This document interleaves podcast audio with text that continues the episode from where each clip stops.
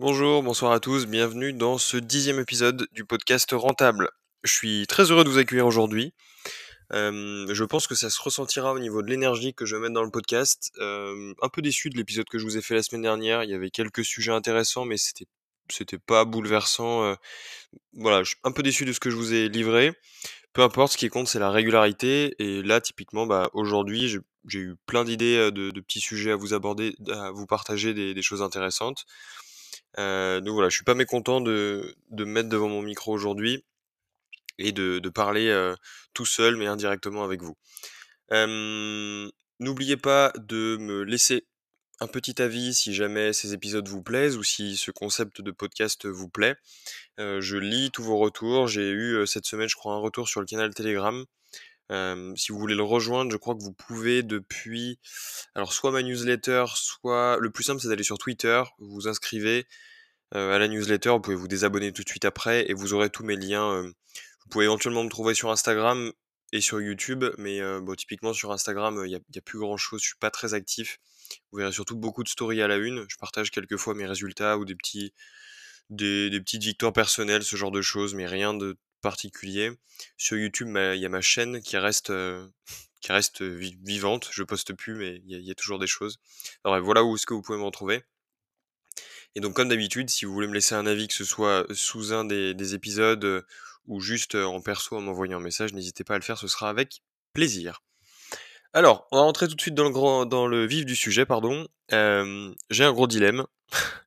Je sais pas pourquoi, j'ai une espèce de syndrome de l'objet brillant, euh, mais pas lié à tout ce qu'on peut voir dans les réseaux, euh, tout ce qui est crypto, euh, NFT, etc. euh, Enfin, toutes ces tendances qu'on connaît bien, les TikTok et tout ça. Euh, j'ai j'ai l'impression de voir pas mal d'opportunités un peu partout, à droite à gauche. Euh, bon, vous en doutez, je peux pas tout concrétiser. Euh, du coup, je les note dans mon petit carnet, petit carnet vert. Je, je vous ai fait la présentation euh, la semaine dernière, ou il y a deux semaines, je sais plus, où je vous, dis, vous expliquais un peu pourquoi est-ce que j'avais choisi euh, ce carnet-là, euh, euh, quelques-uns de ses attributs. Et, euh, et voilà, donc si vous voulez euh, écouter cet épisode, euh, je pense que vous le retrouvez si vous remontez un ou deux épisodes plus loin. Alors, du coup, le fait d'avoir autant de, petites idées, de choses que j'avais envie de creuser, euh, euh, typiquement, il y a, deux gros types d'entrepreneurs. Euh, c'est un, un mythe, c'est une espèce de légende qui, à mon avis, n'est pas un mythe, justement. Euh, Il y a les entrepreneurs euh, qui ont la vision et qui sont très forts pour démarrer des projets, mettre pas mal de choses en branle et, avoir la vision de là où est-ce qu'il faut aller. Je pense que sur certains aspects, je suis un peu plus comme ça. Et il y a d'autres entrepreneurs qui sont bien meilleurs dans tout ce qui est opérationnel et, en route. Et je rentre dans les rouages et j'optimise et je fais grossir et tout ça. Et, ça, c'est, selon moi un, côté de ma personnalité qui est encore, qui est encore assez faible où je, je suis pas très bon. J'ai, encore du travail à faire dessus. Mais du coup, pour vous faire profiter de, du premier côté de ma personnalité, qui est du coup cette vision un peu de je prends une idée, comment est-ce que j'arrive à la tordre dans tous les sens pour arriver à en faire sortir de l'argent? Grossièrement, c'est ça l'idée. Et ben du coup, ça m'a donné donc cette petite idée de side business que je vais vous présenter tout de suite à l'oral. Vous aurez la possibilité de cliquer sur un petit lien tout de suite sous l'épisode de ce podcast. Si je change pas d'avis entre temps, a priori non, mais c'est vraiment fait très rapidement. L'idée c'est de faire très simple, mais du coup l'idée c'est de vous mettre à disposition en fait toutes ces analyses business que je normalement je les note juste dans mon carnet, mais bon mon carnet commence d'en être, enfin il commence d'en être un peu plein, sachant que je note pas que ça. Donc c'est de vous en faire profiter, c'est peut-être de d'aider certaines personnes à se projeter et à, à commencer quelque chose. En général, il y a- je pense qu'il y a bien 70-80% des gens qui n'essayent même pas, qui ne tentent rien parce qu'ils n'ont pas l'idée, parce qu'ils savent pas comment s'y prendre, etc. Donc l'idée, vous verrez le lien, hein, mais c'est là pour l'instant, c'est tout est gratuit. Euh, ensuite, bien sûr, il y aura des analyses payantes. Je vais pas vous le cacher parce que ça reste quand même du travail. Euh, donc, en gros, vous, aurez le petit speech, mais je vous le passe en revue rapidement. Je vous partage donc la totalité de mes recherches. Euh, je me contente pas juste de partager l'idée, hein. Sinon bah, je vous fais pas ça, je vous, fais pas payer ça et c'est pas pertinent du tout. Vous avez vraiment accès à la totalité de mes, recherches, c'est-à-dire comment est-ce que j'exploiterais cette idée, les canaux d'acquisition, les leviers, la monétisation, les angles marketing possibles, quel genre de produit est-ce qu'on peut vendre, le stack technique, qu'est-ce que ça va demander comme mise en place. Je fais vraiment ce travail de recherche pour vous, comme si je devais moi-même lancer le business. C'est d'ailleurs des mots que je vais reprendre et que je vais noter dans la, dans la petite fiche Notion pour que, pour que vous ayez accès, parce que ça résume vraiment très bien le travail que je fais là donc je vous le disais, il y aura des analyses gratuites. L'idée c'est d'en faire, je pense, pas à chaque fois que j'ai une idée parce que tout n'est pas pertinent, mais au moins une par mois. Je pense que ça peut être intéressant. L'idéal ce serait deux, ça fait un toutes les deux semaines. Et vraiment, ça va aller sur des sujets très très très larges, très divers et variés. L'idée, c'est quand même de rester sur des choses réalistes et où on n'a pas besoin de monter une usine, de recruter 12 personnes pour commencer. Quand même que ça reste light et accessible. Mais voilà, l'idée, c'est à la fois de profiter de certaines tendances et en même temps peut-être de venir moderniser certains marchés, etc. vous verrez, il y a, plein d'idées possibles. Je vais vous partager vraiment plein de choses différentes. là, j'en ai quatre qui sont en draft, qui devraient sortir, je pense, alors peut-être pas là ce week-end, ça me paraît très compliqué. Là, on est samedi après-midi, le 16 septembre. Ça me paraît compliqué, mais en tout cas la semaine prochaine, les 4, je ferai en sorte qu'elles soient en ligne. Je m'engage publiquement. donc voilà, ça c'est le petit projet. je pense que ça pourra en aider certains, encore une fois. Peut-être que je me mets complètement le doigt dans l'œil et ça restera gratuit et personne n'achètera ça. Il n'y a pas d'abonnement. Enfin, il y en a, mais c'est en option. Vous pouvez juste acheter une analyse, ça coûte pas cher du tout. Euh, ou alors vous vous abonnez et vous avez accès à ça tout le temps. Euh, voilà, pour l'instant c'est fait comme ça. Vous le verrez au niveau du stack technique, pareil, j'ai fait très très léger. C'est un Notion. Euh, vous cliquez sur une des analyses, l'analyse de votre choix, vous allez sur un lien Stripe, vous payez et je vous envoie le lien pour accéder à l'analyse complète. Vous y avez accès à vie bien sûr. S'il y a des mises à jour qui sont faites, vous y avez accès aussi. Voilà, pour l'instant on reste très très léger vous êtes les premiers, les seuls à qui je vais probablement l'annoncer, avec forcément avec ceux qui sont inscrits par mail. Mais voilà, c'est à peu près tout. pourquoi est-ce que je fais ça? Je pense que c'est important de le dire, quelle est ma légitimité là-dedans aussi.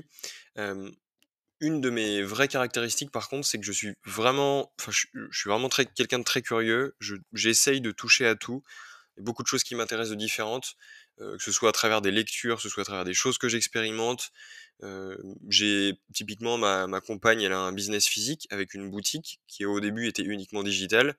bah, j'ai mis la, main à la pâte forcément pour l'aider à développer ça, pour attirer du monde en boutique. C'était, on n'est pas dans une région qui est forcément où il y a autant de passages qu'à Lyon ou à Paris. Donc voilà, il y a eu un vrai travail qui a été fait. J'ai fait de la revente multimarque, j'ai fait de l'infoproduit, j'ai fait du dropshipping, j'ai travaillé avec des fournisseurs en direct, pas en direct, intermédiaire, pas intermédiaire donc voilà, je, pense que ça peut être vraiment intéressant pour vous.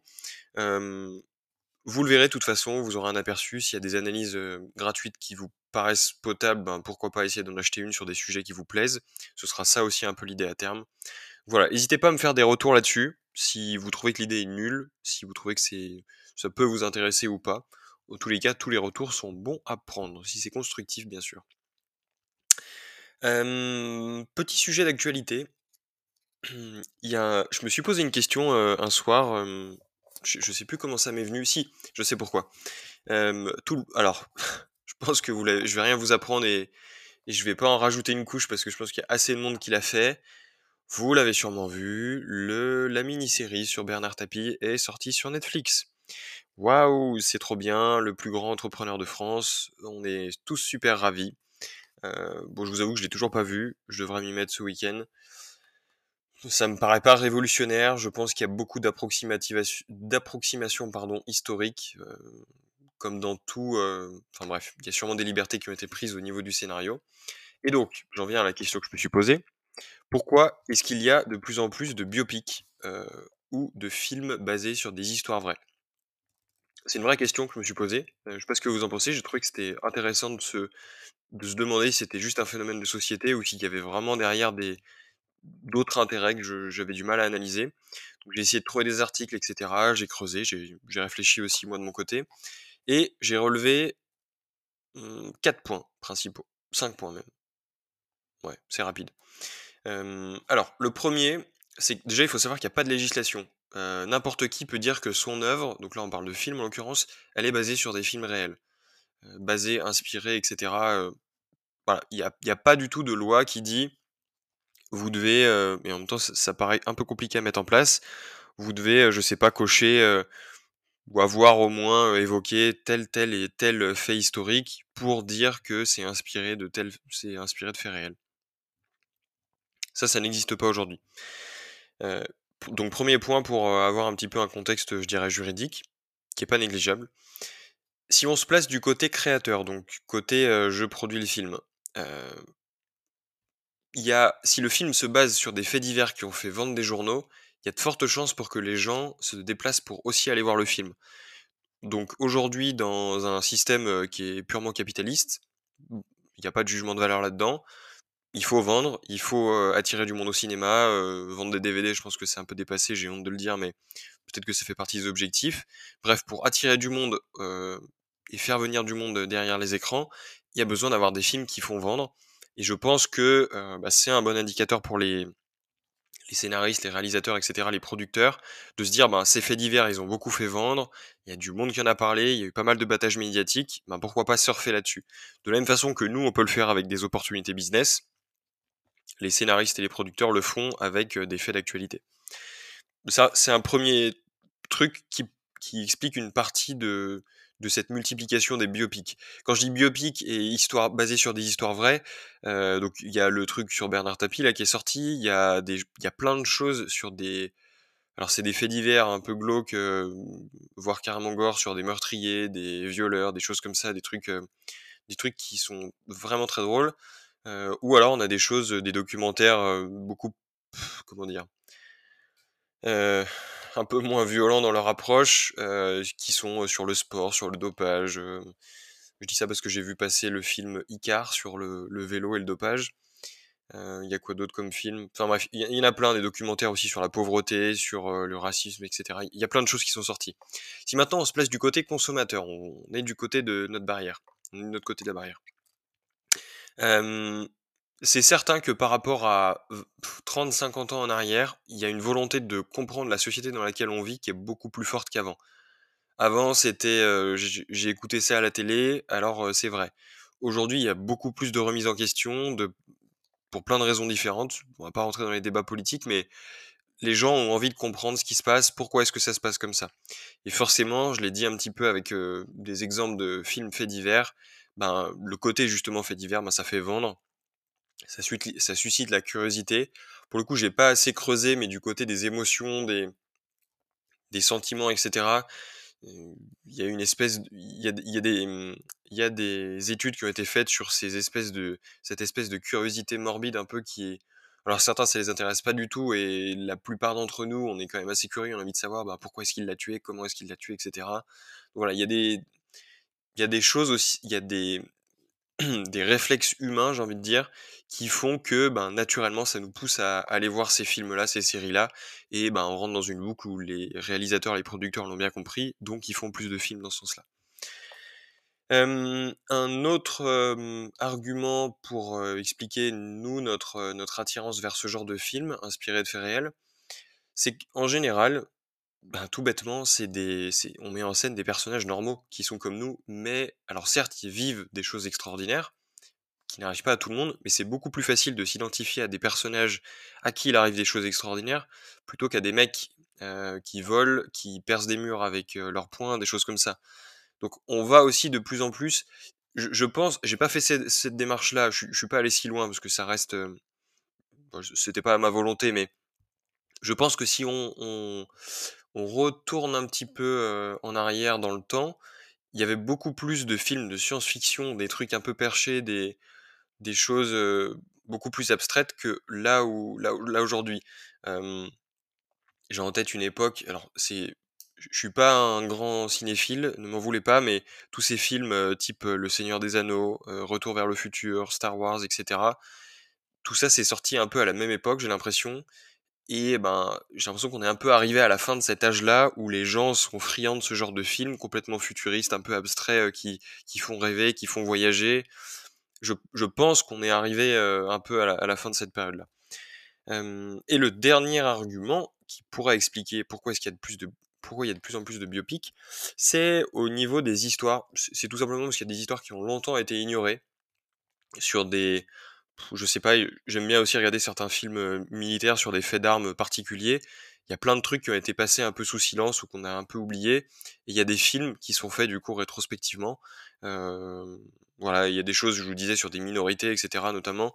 C'est parfois des prises de, de position politique, etc. On cherche à dénoncer quelque chose, mais faut pas se leurrer. Euh, ça reste on reste dans une société capitaliste et l'intérêt du producteur c'est de faire des entrées donc parfois c'est juste pour surfer sur une vague typiquement, je, serais curieux de voir quels sont les films qui ont été sortis post-agression Floyd Mayweather aux États-Unis.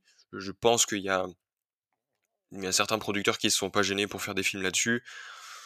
Bon, bref, ça, sert des choses, et d'un autre côté, est-ce que la, démarche est vraiment honnête et saine Ça se discute, mais bon, c'est un autre débat encore une fois. Donc voilà, c'était ma petite question de la semaine. J'ai trouvé ça pertinent d'analyser ce phénomène de société. Ça fait aussi je me fais une passe parfaite à moi tout seul. ça fait bien le pont avec un livre principalement que j'ai acheté là il y a une semaine, qui s'appelle du coup The Undercover, Undercover Economist de Tim Harford, qui en gros explique des choses toutes bêtes de, de microéconomie et pas macro justement. pourquoi est-ce que le, le, café à New York, à Paris, à Londres, il coûte plus cher est-ce que c'est juste parce que l'immobilier coûte plus cher là-bas et du coup ils sont obligés d'augmenter leur prix de vente?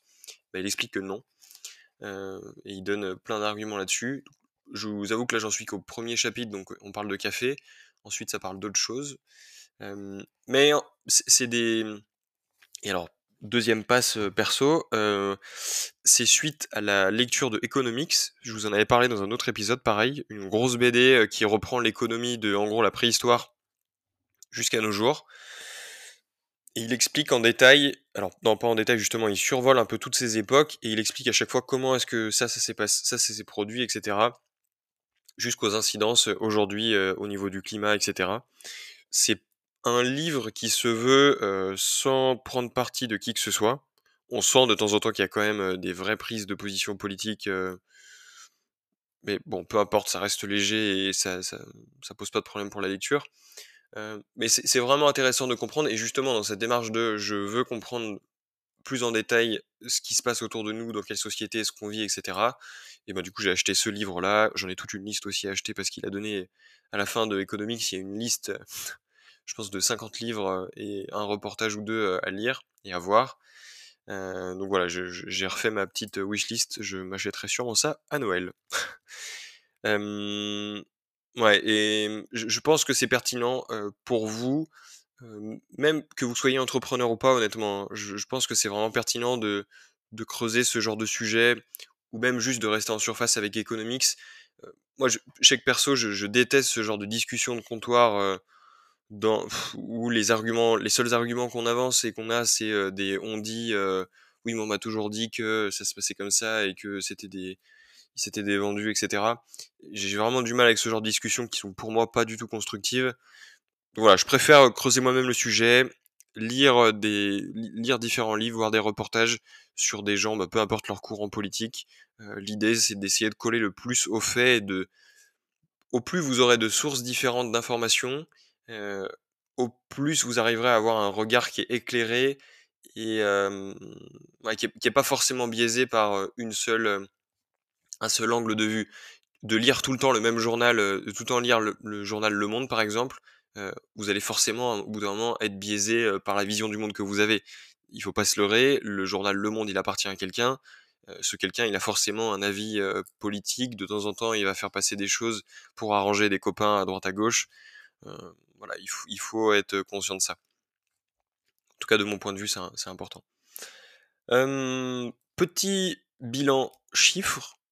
chiffre, je vais essayer de le faire une fois par semaine. Je pense que ça peut être intéressant, sauf si vraiment il se passe pas grand chose de, chouette. Mais je continue à, build up ma petite, mes petites newsletters sur Substack. on est à peu près à 100 abonnés sur chaque. C'est pas grand chose et en même temps c'est pas mal, c'est intéressant. On a de bons retours. Les... enfin je dis on, mais je, fais ça tout seul, j'ai de bons retours, il y a, quelques interactions, c'est pas mirobolant, encore une fois, je pense que c'est sur le long terme que tous ces efforts-là paieront, donc restons patients, je reste patient et je continue d'envoyer des emails régulièrement et d'animer comme ça sur le site principal, on est, on est le 16 septembre. Je, on est à peu près à 13 000 euros de chiffre d'affaires pour l'instant à date. On devrait finir le mois autour de, je devrais finir le mois autour de 24 ou 25 000. parfait pour, pour, ben, c'est des bonnes bases pour le Q4. L'objectif, c'est avant la fin d'année de faire au moins un mois à 30-35 000 idéalement, avant de ben, l'année prochaine passer à la vitesse supérieure pour aller venir gratter les 50 50 000 par mois. Voilà. Euh, sur Amazon KDP, ben, routine, hein, tranquillement. On est toujours autour de 300. Là, on est à 300 euros sur le mois de septembre. Euh, grossièrement, c'est entre 5 et 600 euros euh, Amazon KDP tous les mois. Je vous le dis, en hein, toute transparence, hein, c'est vraiment le truc le plus automatique que j'ai dans mon portefeuille d'actifs, de toutes mes sources de revenus, c'est vraiment le truc sur lequel je, bah, je bosse pas, je fais rien. Il y a des campagnes qui tournent. je crois que je dépense 50 euros par mois sur toutes les campagnes. C'est vraiment très très léger. Et donc voilà, c'est 500-600 euros qui payent qui le forfait de qui le forfait Shopify, qui paye certains fees, ben voilà, c'est du bonus. on est quand même sur un mois de septembre poussif. Je pense qu'il faut en avoir conscience. S'il y en a qui lancent une activité, qui sont qui ont peut-être déjà un business, qui trouvent que c'est un peu raide le mois de septembre, il faut avoir conscience que c'est pas les meilleurs mois pour faire des. On fait pas de perf en septembre. Hein. Ça a beau être la rentrée, les gens sont un peu dans la seringue. Alors tout le monde ne connaît peut-être pas cette expression d'ailleurs, je, suis en train d'y penser, mais en gros ils sont un peu sous pression. Euh, s'ils ont des enfants, bah, ils reviennent à l'école, les cartables, les courses, reprendre le rythme du boulot, etc. Les gens sont un peu moroses, c'est fini les vacances, etc. Donc Septembre, c'est un peu le. Tous vos clients font un peu le deuil des vacances avant de se mettre dans la routine et de re-redépenser. Euh, début octobre, mi-octobre et fin octobre, là on est sur un vrai rythme euh, et c'est là qu'il faut mettre la gomme. Voilà. C'est ma vision du Q4. Voilà, bon courage à tous ceux qui le vivront cette année avec un business. changeons de sujet. Hum, l'année dernière, je crois, Ouais, c'était l'année dernière, j'ai acheté des bouteilles de vin sur Albert Bichot, s'il y a des amateurs. Je vais, parler, je vais passer très vite fait là-dessus. Hein. J'aime bien vous parler des petits investissements alternatifs. donc j'ai acheté trois bonnes bouteilles. Bonnes bouteilles parce qu'il y en a quand même pour pas loin de 400 euros. je vais les mettre dans ma petite cave. Aujourd'hui, j'ai une petite cave dans ma maison, mais vous savez, les choses qui, des petits trucs qui ressemblent à un frigo là. J'ai une, une petite quarantaine de bouteilles, je pense, que je, que je sélectionne soigneusement et que j'essaye de ne pas boire surtout. non, plus sérieusement, je, pense qu'il y en a certains d'entre vous qui ont déjà vu passer des pubs sur, en tout cas moi j'en ai vu passer, sur des investissements liquides au sens physique du terme, donc du whisky, de, bah, des grands vins, des grands crus, etc. Je me suis longtemps posé la question de est-ce que c'est vraiment une opportunité? Est-ce que j'ai vraiment envie de faire ça? Bon, aujourd'hui, euh, ça je vous avoue que l'achat des, trois bouteilles là assez assez onéreuse. C'est les dernières que j'ai achetées. Enfin, depuis un an, j'ai rien fait d'aussi extravagant sur le vin. Je me suis fait plaisir avec des bonnes bouteilles autour de 50-100 euros, mais pas plus. Là, la note était quand même un peu salée. J'avais un peu craqué, mais, peu importe. L'idée, c'est est-ce que vraiment vous êtes OK avec euh, le fait de. Certes, sur le. C'est des choses qui prennent de la valeur. Euh, si vous regardez les, stats, y a plein de belles bouteilles qui prennent beaucoup de valeur. C'est un portefeuille, un portefeuille d'actifs euh, qui est intéressant pour se diversifier, etc. Maintenant, est-ce que c'est liquide? Est-ce que vous arrivez à revendre la bouteille derrière? Ça, c'est une vraie question. Je pense que c'est compliqué. Sauf sur des très très grands crus. Euh, mais ben, forcément, on passe sur des bouteilles euh, à plus de 1000 euros je pense qu'en dessous de 500 euros, déjà, c'est pas trop la peine d'essayer, vaut mieux la boire. Et au-delà de 1000 euros, ben voilà, après, il faut les avoir et il faut pouvoir les conserver correctement dans des conditions vraiment, mais extrêmement. Enfin, il faut que ce soit vraiment soigneux, sinon c'est mort, la bouteille, elle perdra beaucoup de valeur. Voilà, je sais que moi, je, suis. Pour l'instant, c'est pas ma vision des choses. Je préfère en profiter, ouvrir une bonne bouteille avec, avec ma famille, etc. et en profiter comme ça. je prends plus de plaisir peut-être que ça changera avec le temps. De toute façon, je pense pas que je pourrais tout boire si je continue d'en accumuler comme ça. mais peu importe, voilà, je voulais vous en parler un petit peu. S'il y en a certains d'entre vous d'ailleurs qui, investissent dans le vin, bon voilà, je suis, toujours curieux de, savoir un petit peu comment est-ce que vous faites.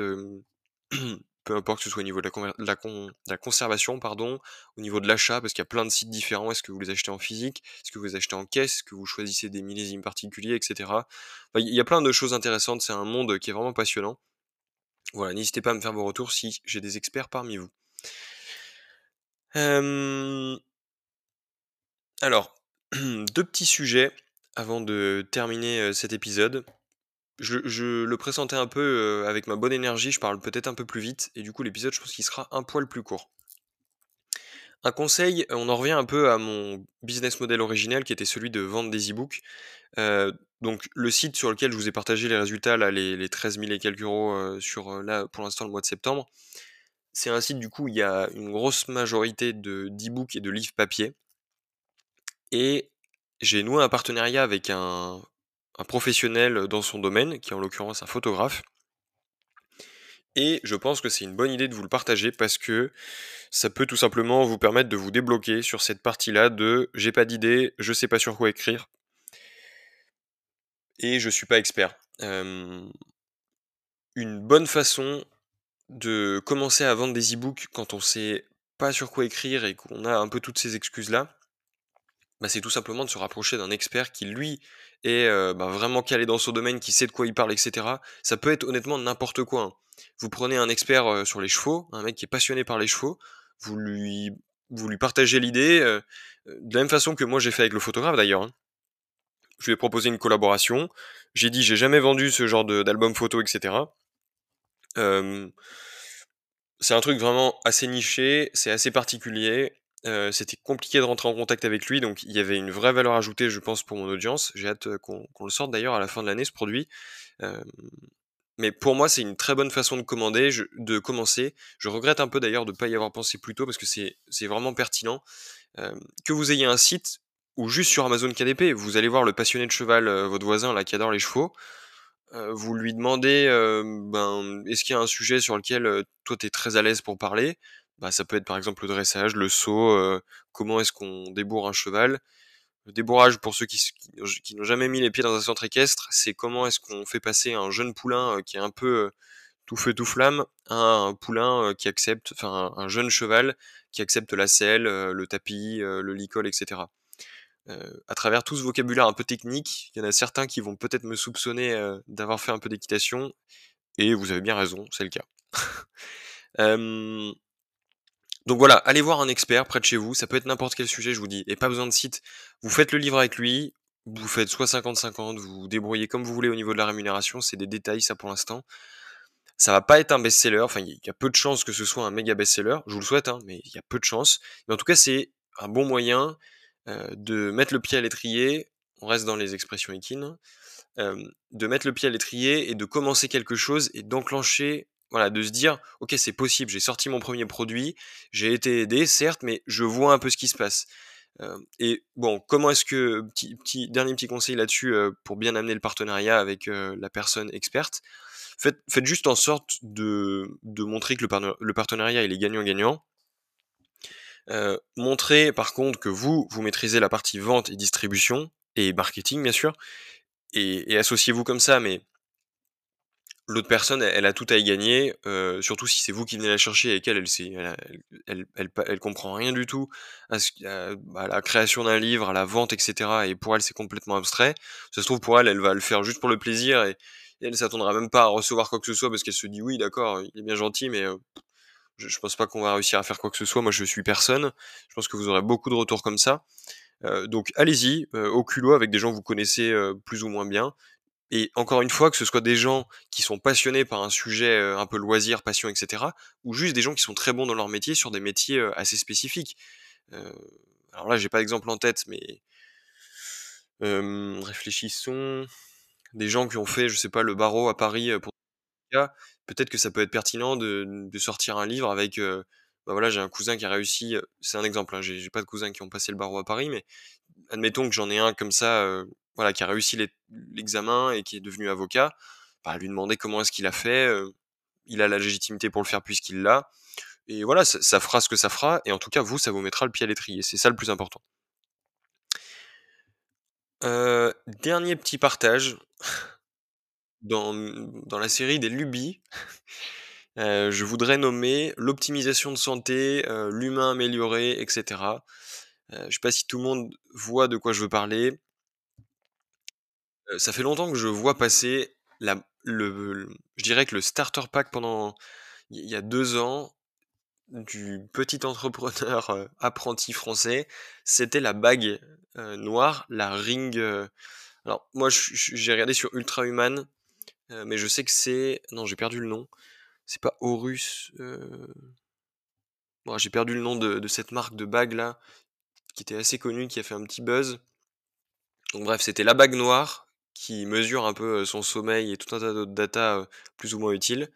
le vol pour aller à Bali, le PC Mac, et, voilà, en gros c'était le business en ligne, les stories qui vont bien, etc. C'était un peu ça le starter pack. Bon, je voyais ça de loin et pas avec du mépris, mais je voyais pas trop l'intérêt d'une bague qui vaut plus de 300 euros, qui te dit vous avez bien dormi, vous avez mal dormi. Pas sûr qu'Elon Musk en porte ou même d'autres entrepreneurs. Mais avec le recul, comme on dit, il n'y a que les idiots qui changent pas d'avis. Je pense que ça peut être intéressant dans un souci d'efficacité, de où est-ce que j'en suis, est-ce que je suis vraiment en bonne santé, est-ce que c'est un bon feeling, est-ce que c'est... Ben voilà, je, pense que ça peut être intéressant. Tout n'est pas bon à prendre parce que on devient vite accro à, toutes ces datas et on a du mal à vivre sans. Je sais que je me suis acheté aussi une montre pour faire du sport qui mesure le nombre de calories, le nombre de pas par jour, etc. Au début, j'étais pas fan, et maintenant j'ai du mal à commencer la journée sans, la porter. Parce que je sais, ben, est-ce que je me suis assez dépensé, est-ce que j'étais assez actif, est-ce que j'étais trop assis et tout ça. Et ça permet d'avoir, ça permet quand même d'avoir des insights qui sont intéressantes. bon, le, le, tranchant de ça, le retour de bâton, bah, c'est tout simplement que ça influence aussi beaucoup vos émotions. Vous pouvez culpabiliser. Moi, je sais que je culpabilise parfois de ne pas bouger ou de ne pas avoir fait du sport, etc. Donc j'ai un peu peur de tomber là-dedans. Donc l'étape 1 dans ma série Luby, c'est donc d'acheter cette bague et de l'essayer. Euh, ça sera pas tout de suite parce que j'ai pas du tout le temps et. Enfin bref, c'est un gadget, je pense. Sur le fond, ça reste un gadget. Donc cette bague est le level 2 qui est un peu plus poussé, qui est un peu plus cher et au niveau du comment dire du modèle, au niveau de l'offre, je suis pas hyper fan. Euh, c'est un abonnement, on peut pas avoir accès au truc en illimité parce que y a, enfin le produit est bien. Hein. En gros, euh, c'est un espèce de patch que vous collez sur le triceps et qui vous dit en direct euh, ben, où est-ce que vous en êtes au niveau de vos niveaux d'énergie et surtout au niveau du, du niveau de glucose, de sucre dans le sang. Vous avez ça en direct sur votre téléphone et il vous met des alertes. Vous avez un espèce de range, une moyenne qu'il faut pas dépasser et en dessous de laquelle il faut pas descendre. Voilà, et vous savez en direct, ben, dès que vous mangez quelque chose, c'est pas instantané, instantané, mais c'est en temps, en temps réel en tout cas. Vous savez, ben, est-ce que ce que vous avez mangé, bah, c'était trop sucré, c'était trop chargé en glucose ou peu importe. Et est-ce que la, la redescente, ben, vous allez la sentir passer. Donc voilà, il y a donc il y a ce truc là qui, qui m'intéresse bien. C'est super bien noté. J'ai vu plein d'avis de gens qui disent que c'est bah, le truc marche bien, quoi. Et ce que je vous disais du coup sur le sur le modèle au niveau de l'offre qui me gênait, c'est que c'est le, patch, c'est logique, hein, le patch qu'on se colle sur le bras. Il y a un petit électrode qui vient se planter dans la peau. Apparemment, ça fait pas mal du tout. mais du coup, ça, il faut le renouveler. Et je crois que c'est tous les 15 jours, si je dis pas de bêtises, si je me souviens bien.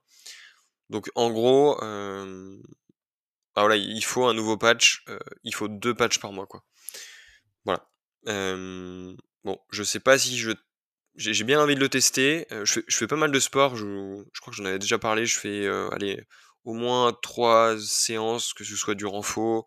je nage pas mal, je fais du vélo, je cours. Donc entre 3 et 5 séances par semaine.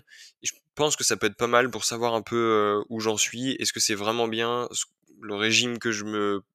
je m'impose rien, mais comment est-ce que j'essaye de jongler les repas que je me prépare? Est-ce que c'est vraiment bon? Mmh, Voilà, j'ai jamais été suivi par un nutritionniste ou quoi. Et je trouve que du coup, c'est une bonne alternative qui est pour le coup moins chère qu'un nutritionniste, je crois.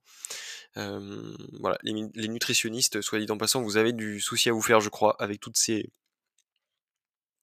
avec tous ces petits gadgets qui viennent un peu faire de nous des humains un peu améliorés. Je pense que ça fera peur à certains, ça peut faire peur à certains, mais sur le fond, les solutions restent quand même vraiment intéressantes. Voilà. À voir. J'ai pas encore un avis très tranché. Je sais pas quand est-ce que j'achèterai ça, euh, quand est-ce que je le mettrai vraiment en place. J'ai peur que ça devienne vite euh, entre guillemets addictif et de savoir où est-ce que j'en suis, est-ce que je m'améliore, etc. Je pense que ça peut vite être aussi un piège là, comme ça. À voir. Voilà. On arrive, euh, presque au terme de cet épisode. J'aime bien vous partager les livres que j'achète. J'en achète. Bon là, je vais, j'essaye de me calmer. Hein. Mais j'en achète, pendant un temps, j'en achetais 3 à 5 par semaine, comme les séances de sport d'ailleurs. là, je commence à en avoir une petite pile qui, m'attend, qui attend que je les lise. Donc cette semaine, j'ai reçu la saga des Rothschild de Tristan Gaston Breton. J'avais mon grand-père qui est antiquaire m'avait passé, m'avait donné un, un, très très vieux livre sur les Rothschild qui était très bien, un peu nébuleux, j'avais eu du mal à rentrer dedans et à, comprendre ce que l'auteur était ultra tranché au niveau de son opinion des Rothschild. Euh, donc clairement il est défoncé et c'est que c'était la pire race sur terre. Euh, j'ai cherché un truc qui était un peu plus modéré et un peu plus complet aussi au niveau de leur histoire. Donc voilà, j'ai ça qui m'attend. Et euh, Poor Economics, donc économie pauvre, la sur l'étonnante vérité, la, surprenante vérité euh, sur le fait de vivre avec moins d'un dollar par jour. Donc c'est fait par euh, ceux qui ont eu le prix Nobel, je sais pas en quelle année.